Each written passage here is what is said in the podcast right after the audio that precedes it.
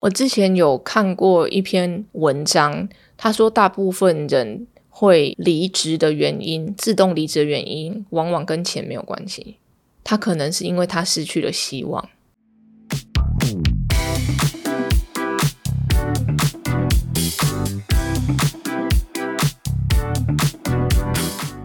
大家今天过得好吗？欢迎收听理科 PD。Hello，我是 Debbie。今天呢，我们要跟大家讨论两本书，有关于内在驱动力还有动机的。那基本上，我觉得他们两个的概念非常的类似，所以我们就开始吧。第一本书是 Daniel Pink 他写的，叫做《Drive》，中文是动机单纯的力量，把工作做得像投入嗜好一样，有最单纯的动机，才有最棒的表现。非常长的书名哦。总之，他就是在探讨说，我们有怎么样的动机，才可以让我们很持久的做我们的工作，或者是一直持续有进步的人生。那我们现在讨论外在驱动力跟内在驱动力。好了，你觉得外在驱动力是什么？外在，比如在工作方面，就是薪水嘛，对，然后还有语言的鼓励，是，其实就是胡萝卜跟鞭子嘛，最传统的。你做得好，你可能还会有绩效奖金，有 bonus。鼓励语言的这个是蛮心灵层次的，我没料到你会讲这一句，但我觉得可能其实真的有人想要这个东西，鼓励。然后会不会被升职，就是跟你的可能地位有关的外在的。那当然，另外就是编制了，做不好会可能没有奖金了，可能会失去这份工作，可能被同事瞧不起啊，或者是被主管责骂等等的，就是我们能想到非常外在的东西。但同时，我相信每个人都有这个经验，这些外在驱动力是不可能会持久的，不然就不会有这么多人工作久了之后就觉得。我一点动力都没有，我不想要起来，不想要起床。那内在驱动力，Daniel Pink 他基本上分成三大类。第一个，他是说要有自由 （autonomy），我可以决定我要怎么做这件事情，我为什么要做这件事情。很多时候我们在工作的时候是被交付说你做 A、B、C、D、E，但像我的公司。我比较习惯的就是，我会跟我的员工说：“你会做这份职业，是因为我觉得你在这个上面是一个非常专业的人，所以你懂得比我多。以下是我希望你做到的事情，就麻烦你用你最厉害的专业去达成这件事情。你要怎么做的，我我不懂，我没有你懂，所以我就不管你了。”有些很其他的公司是非常讲求 SOP 的。我要你达到什么事情，你中间的十个步骤，你就是必须做到那十个步骤。其实这个容易让人家失去 autonomy 自主，就变得像机器一样。长久，人就会真的会觉得自己像机器，就失去了他的内在的驱动力了。因为我相信，当你被赋予一件事情的时候，大部分的人其实是非常荣誉感的，他也相信自己有能力做到这些事情。当他用他自己的方式达到最后的成果的时候，其实，在那个过程中，很多术业有专攻的人会觉得一有成就感，第二是享受那个过程。所以每一次的任务其实都是一个非常有创造力的活动，就算看起来是好，你今天是产品设计的人，我请你设计一个产品，但因为你有这个自主性，你每一次的过程都像是一个新的 project，这样就让我想到日本，因为我刚从日本回来嘛，日本有很多那种一辈子只做一件事情的大师，我小时候其实很看不懂，比如说他这辈子就只烤鳗鱼，他每天日复一日的。准备炭火，然后准备鳗鱼酱，准备那个鳗鱼，然后烤。这辈子可能五十年都做这件事情，但他能越做越好。每天遵守就是这样子匠人的心态去做。还有一些像你有没有看过 IG 上面有在打马机的师傅，有一个人拿木头锤，然后另外一个人手伸进去推一下，看起来就是他手快被打到，快被打到。他们也好像是每天都做这份工作，但你看起来会不会觉得哦，就是就是一样的动作嘛？但为什么他有办法每天做？我相信他们都在追求 mastery 大师，就是他想要把这个东西做到最精进。我之前看访问啊，对于这类的大师，对他们而言哦，他就算年复一年、日复一日做同一件事情，他们还是觉得自己每天在进步。我觉得这是最厉害的地方。他没有麻木掉，说哦，我我就每天在做这件事情。他在这个过程之中，他多给了自己一个使命感，就是第三个他讲的使命感。那当然。每个人追求的使命感其实是不太一样的。对于这些大师而言，他就是想要把这件事情完完整整从头到尾的做好。这他们就是有一些匠人的精神嘛。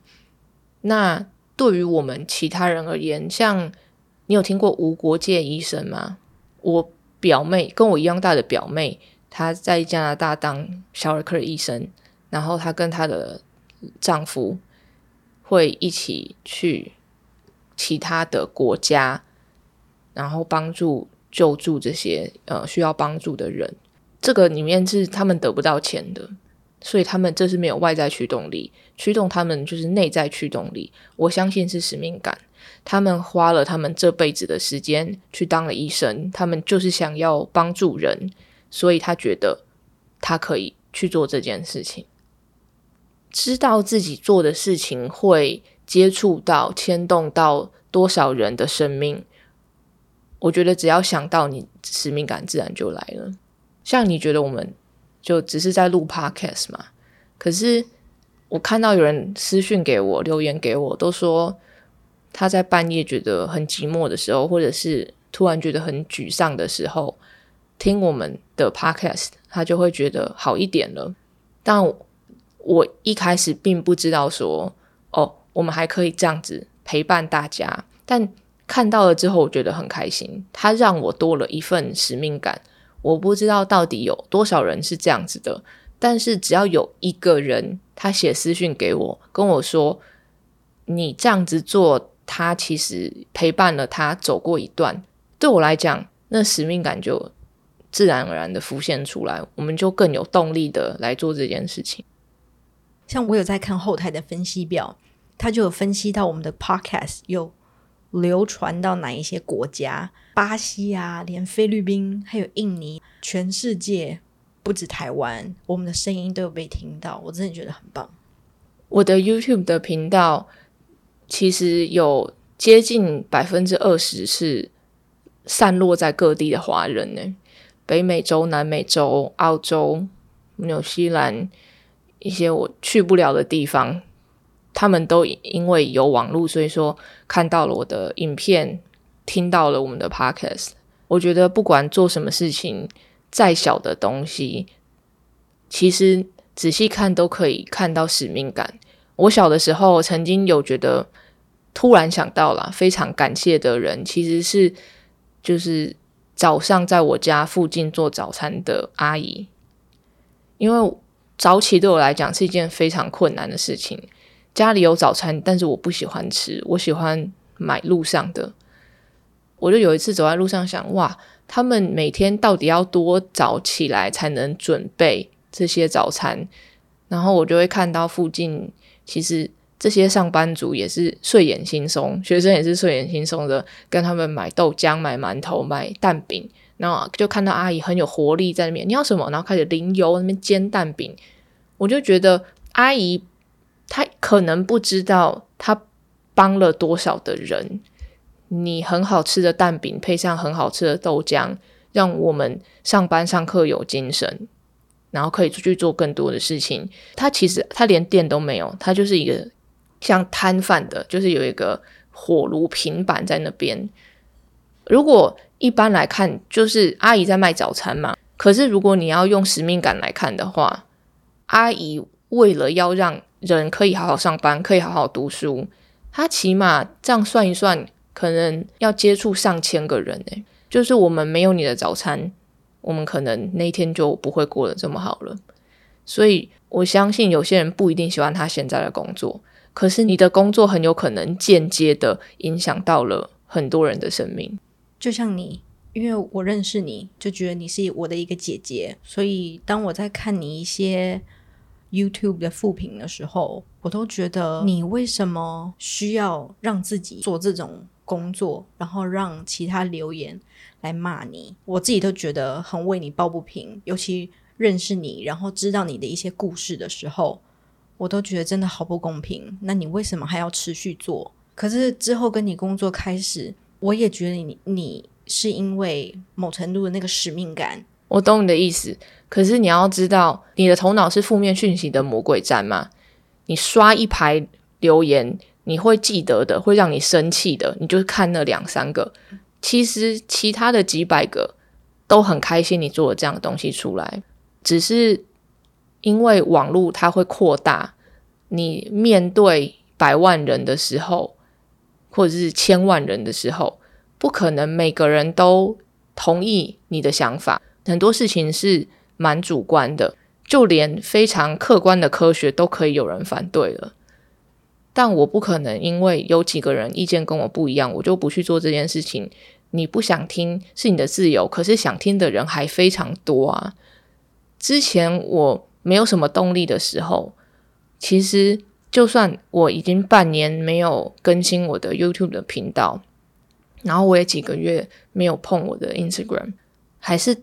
大家会突然私讯我，私讯我，私讯我，然后我就想说，或许真的我有做一些事情是大家想要知道的，然后慢慢的我又开始想做了。我觉得它是一个过程，毕竟就算一天有一千个好评，然后有一百个负评，在正常的人生里面，你也不会一天得到一百个负评，但是那个比起来。其实，如果心脏没有练强一点的话，真的会让你觉得我为什么要做？但当你有了使命感之后，你就会知道，我不是为你们做的，我是为这些这么多的人做的。那就会觉得啊，被那些不理解的人讲一下，就就当宵夜这样吧。好，讲完这个感性的东西，我必须要跟大家讲一个有一个一美元消除内在驱动力的实验。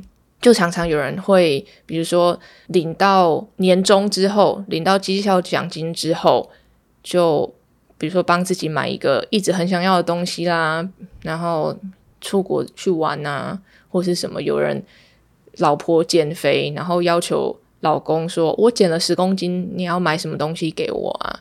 其实它都有一些小小的风险，因为你设定的这这个东西是外在的驱动力。一旦把那个驱动力拿掉，你就会没有那个动力了。你反而它对我来讲是一种陷阱。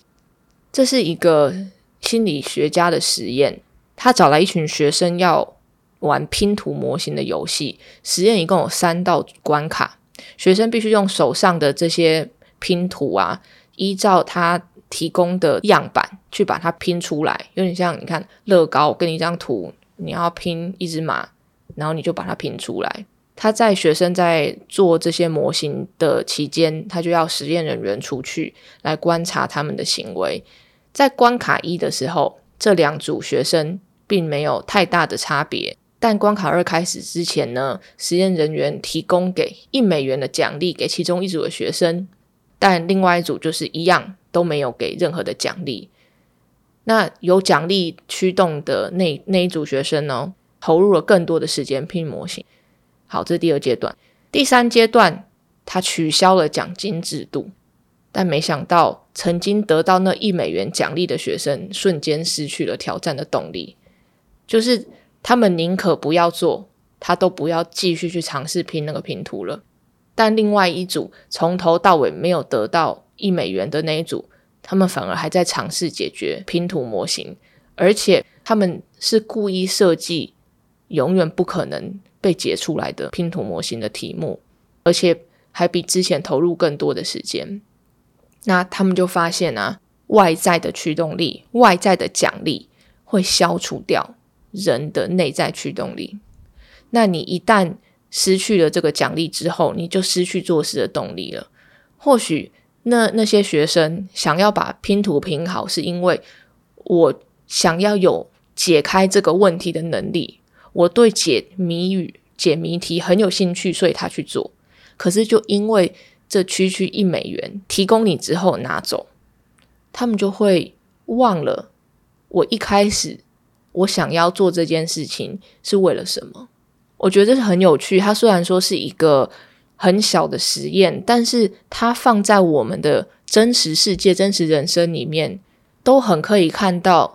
常常在追求的过程之中，很多人会说要回到初中，回到初中。为什么？因为一旦你开始了有一工作上的有一些成果了，那些外在驱动力就会随之而来，金钱、地位、名声，大家的赞美，很容易人就是会迷失在那里面，不是故意的。就像那一美元，是因为他没有发现。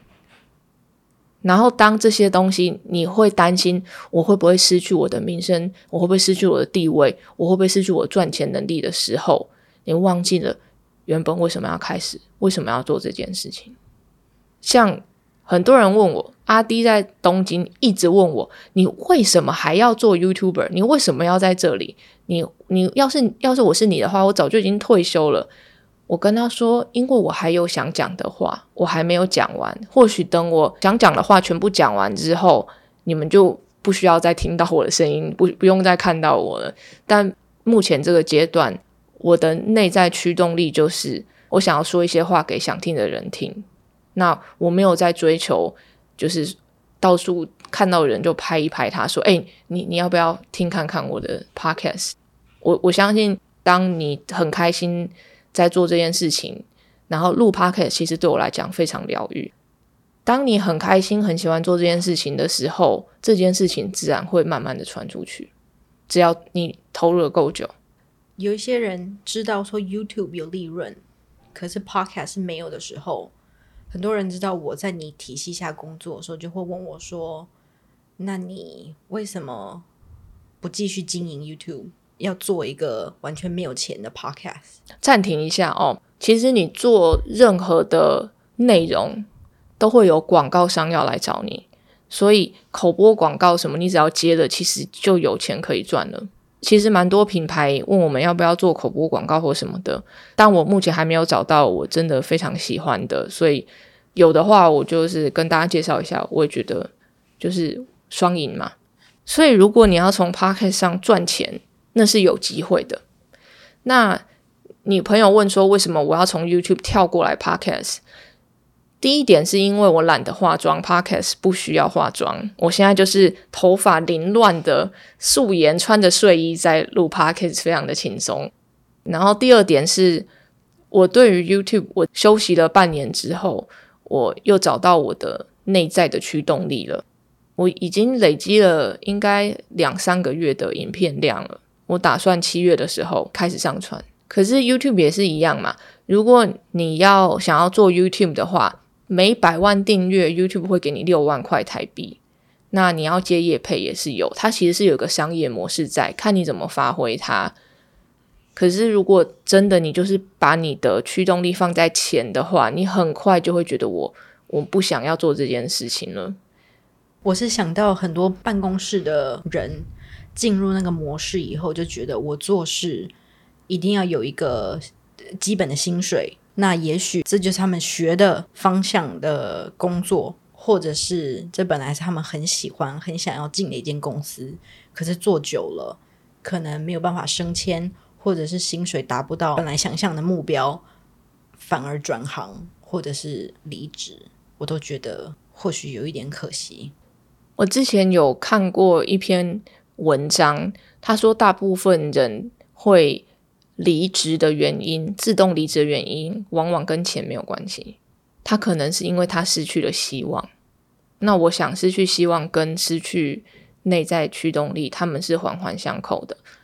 要么我他会觉得说，哦，这间公司文化就跟我格格不入，他也不可能改变了，我继续这样子就没希望了。或者他觉得公司的前景不怎么样，继续待在这边。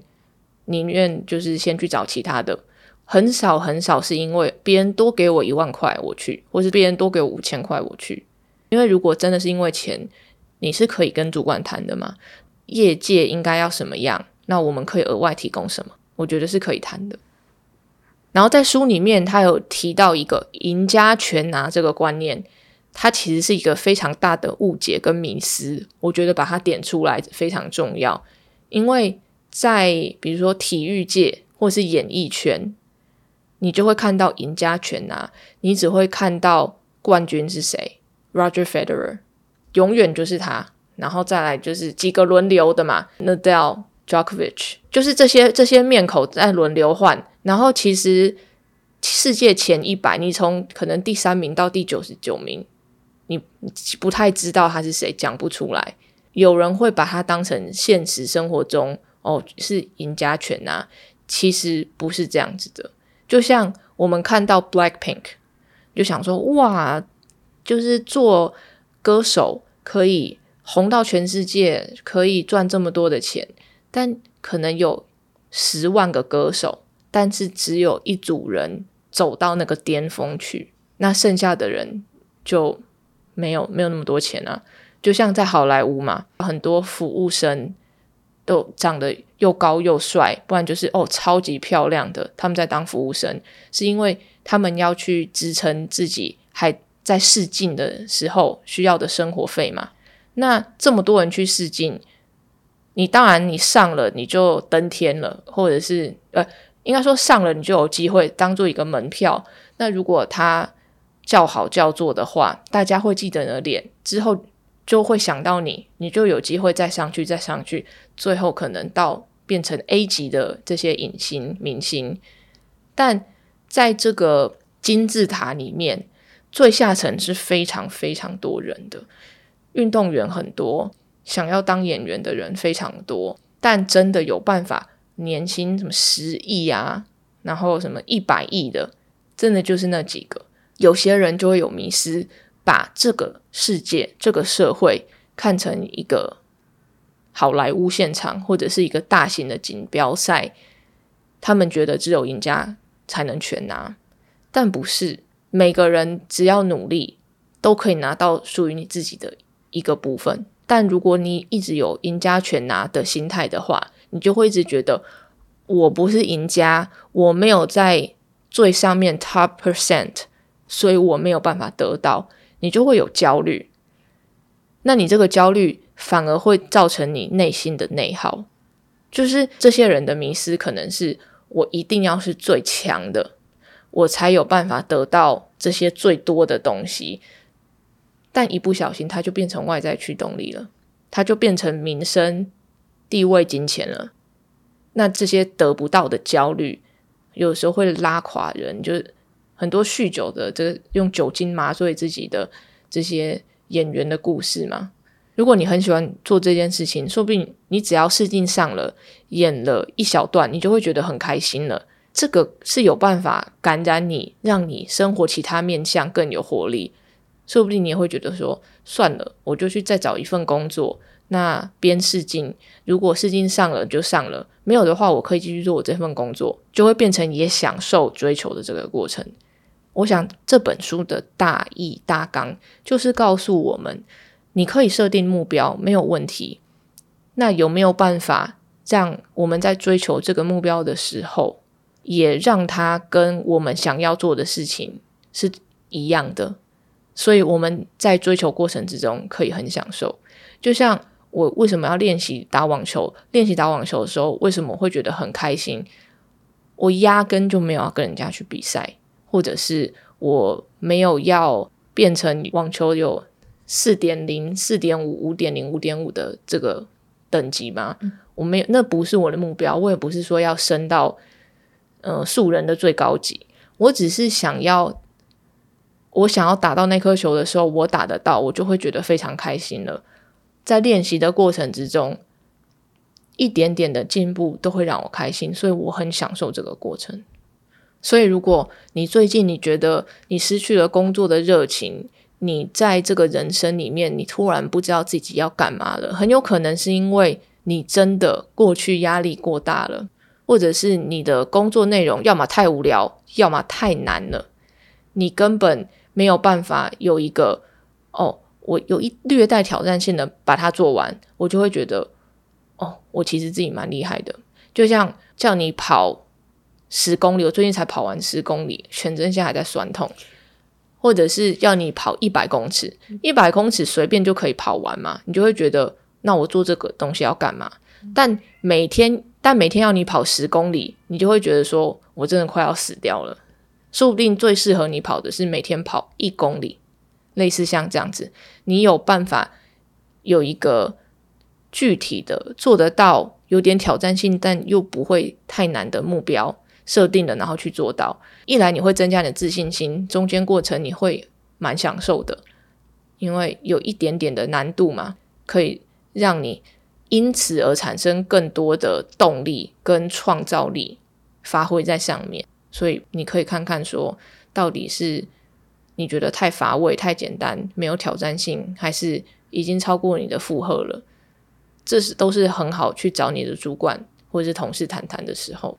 像我自己啊，我有两份工作。那我第一份是饭店业，我其实一直都很知道自己的个性是坐不住的人，所以我找第一份工作的时候，我就知道我不想要就是找一份工作是每天坐在那边打字打字，我想要找一份是可以活动活动的，所以我就想说，那就试试看饭店业。我第一个 department 是在柜台，就是帮人家 check in check out。那他们灌输的观念就是说，你五分钟之内。要跟客人帮他选好房，check in 好，手续都办好，然后你还要跟客人有一个互动，有一个关系。然后每一个客人我们都会有一个 profile，就打好说，比如说陈应彤大概会解释一下它的外观，所以下一次员工在碰到陈映彤的时候，就可以直接跟你说好，陈陈小姐好，或者是有一些人我们还会跟他们照相，然后下一次其他员工看到他，不管是在哪一层楼看到他，就直接跟你说，哎，陈小姐你好，欢迎回来。反正就是我们压力怎么这么大？你等下跟我说是哪一间饭店，会有一个 profile base 就对了。所以我自己就告诉我自己说：哦，如果饭店业可以，那时候还在大概了解的时候，就会想说：哦，那饭店也不止 check in check out 还可以这么好玩的话，那我就试试看。所以我就试了先第一个柜台，可是我真的也太爱聊天了，所以我都超过五分钟。所以我觉得我那时候的公司主管就很棒，他就帮我跟另外一个也很爱聊天的员工。成立了一个另外一个部门，所以我们是有点 guest service，就是我们呃会有其他同事帮陈颖彤 check in check out，那我就会站在陈小姐旁边跟你聊天，说：“哎，你这次来是要要帮你订餐厅吗？或者是你要去哪里逛逛啊？我可以帮你选一些地方。”所以我觉得其实沟通真的很重要。像那时候刚开始。呃，其他同事就会 complain 说，我我讲太多话了，我耽误到后面的客人，或者是耽误到其他同事要做更多的事嘛。所以我的主管就有考虑到这一点，然后就帮我跟另外的同事成立了另外一个部门。我觉得你的主管很棒，因为如果他是比较墨守成规的主管，他就会跟你说，我们规定是五分钟，你为什么每次都要超过五分钟？但他很棒的是，他看到了。你聊超过五分钟，其中是有你的热情跟你的才华在里面，因此他帮你创造了另外一个地方给你去。我觉得这个很好。这让我想到，我朋友跟我说，海底捞好像也有类似这样子，因为他说他有一次，那个他在海底捞里面工作的朋友就打他的名字进去，下面写不耐等。所以，我我们我们莫名其妙的，可能都有被一些服务人员写了一些小抄进去。有，因为那个 checking 的时候，我们的电脑还会有那种 pop up，就会写很多，比如说 emergency alert，比如说这个人不喜欢聊天，你赶快帮他写好 passport info 以后，赶快给他 key。我应该就被已经被红字写不讲话，对，脸很臭，脸很臭，不耐等。除了在工作上之外。我觉得私人培养兴趣很重要。我发现长大之后啊，我看附近的人，他们的兴趣越来越少了。我知道有人喜欢闲暇的时候做面包，有些人喜欢插花，有些人喜欢一直开箱玩具，然后在那边穿着一个汗衫。我朋友老公帮那个娃娃梳头发，看起来超级就是感觉那个娃娃半夜头发会长长的那种。但是其他也有更多的人，我问说你平常就是下班之后都在干嘛？你讲不出来，就是躺着啊，追剧啊，就没有一个没有一个真的兴趣让你可以投入精力跟时间在里面，我觉得蛮可惜的。最近除了网球之外，我又开始回来练大提琴。你看我的手这边都是茧，这里都是茧。哎，这个会会勾到衣服的，就已经掉了一次，又再掉一次。然后大提琴老师就会说：“哦，你就再多叫几次，之后他就不会再这样了。”就很轻描淡写的讲。我就说：“哦，是哦。”其实，在培养兴趣的同时，同样会让你对生活有更多的热情。我从看谱看很慢，到现在有办法看到那个音符，拉出那个音，手就自动到那里了。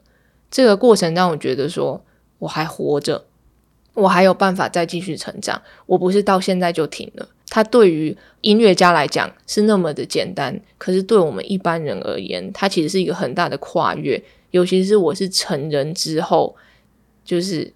不知道过了几十年之后，就开始去阅读音符、去读谱这件事情。有的时候，生活中真的需要有人、事物、兴趣，让你感觉你在活着，不是只有工作跟你的义务而已。不然，对啊，过过久了，其实会有点乏味，会倦怠感。嗯，所以最后就希望大家可以在你的工作还有私人的时间里面。不管你设定的目标是什么，都有办法享受那个过程。还有你在面对问题的时候，你可以问对问题，先问对问题之后再跳下去解决，也可以享受到那个过程。好，那今天就这样啦。欢迎到 YouTube Podcast 留言跟我分享你们想听的事。谢谢收听理科 PD，喜欢的朋友们帮我到 Apple Podcast 留言加五颗星。理科 PD，我们下次见。